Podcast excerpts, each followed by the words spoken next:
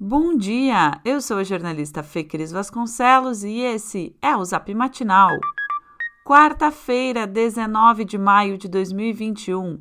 A previsão do tempo é de que ao longo da semana chegue chuva para todo o estado, mas aqui na capital, por enquanto, o tempo segue com sol entre nuvens. As temperaturas é que já começam a baixar, hoje mínima de 8 e máxima de 21 graus. Porto Alegre ampliou a vacinação contra a Covid-19 para pessoas com idade a partir de 18 anos e que tenham alguma comorbidade. Locais, requisitos e demais informações estão em um link no nosso boletim de texto. Para quem precisa da segunda dose de Coronavac, a faixa etária segue sendo de idosos com 65 anos ou mais nesta quarta-feira. Essa vacina será aplicada em 12 unidades de saúde, na tenda do Bourbon Country e no drive-thru da PUC-RS. O governo do estado emitiu ontem cinco alertas dentro do novo modelo de gestão da pandemia de Covid-19.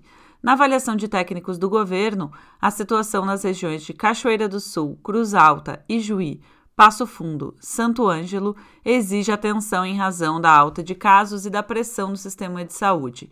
Agora, as áreas têm 48 horas para avaliar o quadro e apresentar um plano de ação para reverter a situação epidemiológica apontada.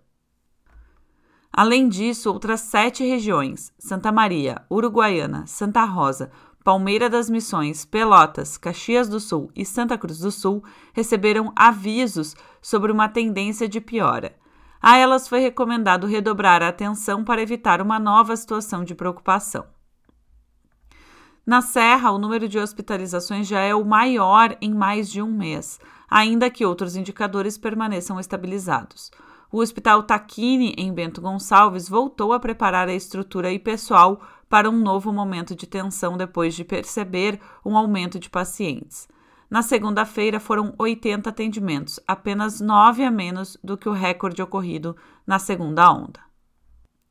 Dois meses após viver dias com seu sistema de saúde colapsado e uma alta vertiginosa no número de vítimas da Covid-19, o Rio Grande do Sul já começou o ciclo vacinal de mais de metade do grupo prioritário.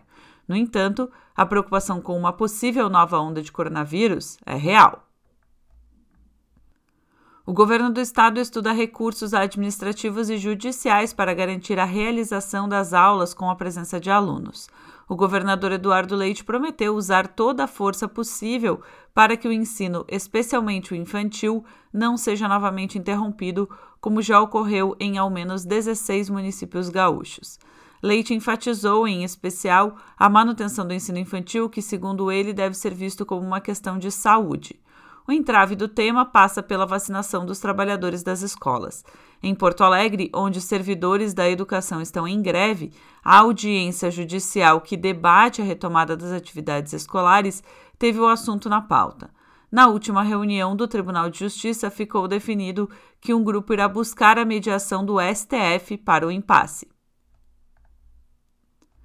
A gestão de Sebastião Melo, do MDB, na Prefeitura de Porto Alegre, apresentou seus principais objetivos nesta terça-feira. O programa de metas 2021-2024, chamado ProMeta, estabelece quatro eixos: serviços públicos, desenvolvimento social, desenvolvimento econômico e gestão para o executivo, além de definir objetivos e metas para cada uma dessas áreas. Uma delas, por exemplo, é mais que dobrar a malha cicloviária da cidade, passando de 58 km e 800 metros para 138 km até 2024. Na educação, o plano prevê aumentar a taxa de aprovação escolar nos alunos finais de 78,9% para 95% no mesmo período. Na área da saúde, o município tem como meta vacinar 50% da população contra a Covid-19 neste ano e ter pelo menos 70% imunizados a partir de 2022. Além disso, a Prefeitura quer ampliar o horário de funcionamento de 15 unidades de saúde da atenção primária dentro de três anos. O documento com todos os objetivos está em um link no nosso boletim de texto. Entretanto, o ofício não detalha como a Prefeitura irá alcançar essas metas. Com salário de até R$ 15.200, concursos públicos têm mais de 140 vagas abertas no Rio Grande do Sul nesta semana. O link para saber mais está no nosso boletim de texto.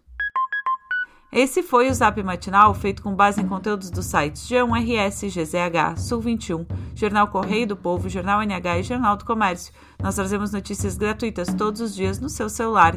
Se você conhece alguém que também vai gostar de receber os nossos boletins, encaminhe nossa mensagem para essa pessoa. O link para inscrição está no nosso boletim de texto. Aliás, caso você ainda não receba a newsletter Matinal Jornalismo no seu e-mail todas as manhãs, inscreva-se gratuitamente ou considere fazer a nossa assinatura premium para ter acesso a todos os nossos conteúdos e também, é claro, apoiar o jornalismo local. Siga também a gente nas redes sociais, arroba Matinal Jornalismo no Instagram e arroba News Matinal no Twitter. Um abraço e ótima quarta!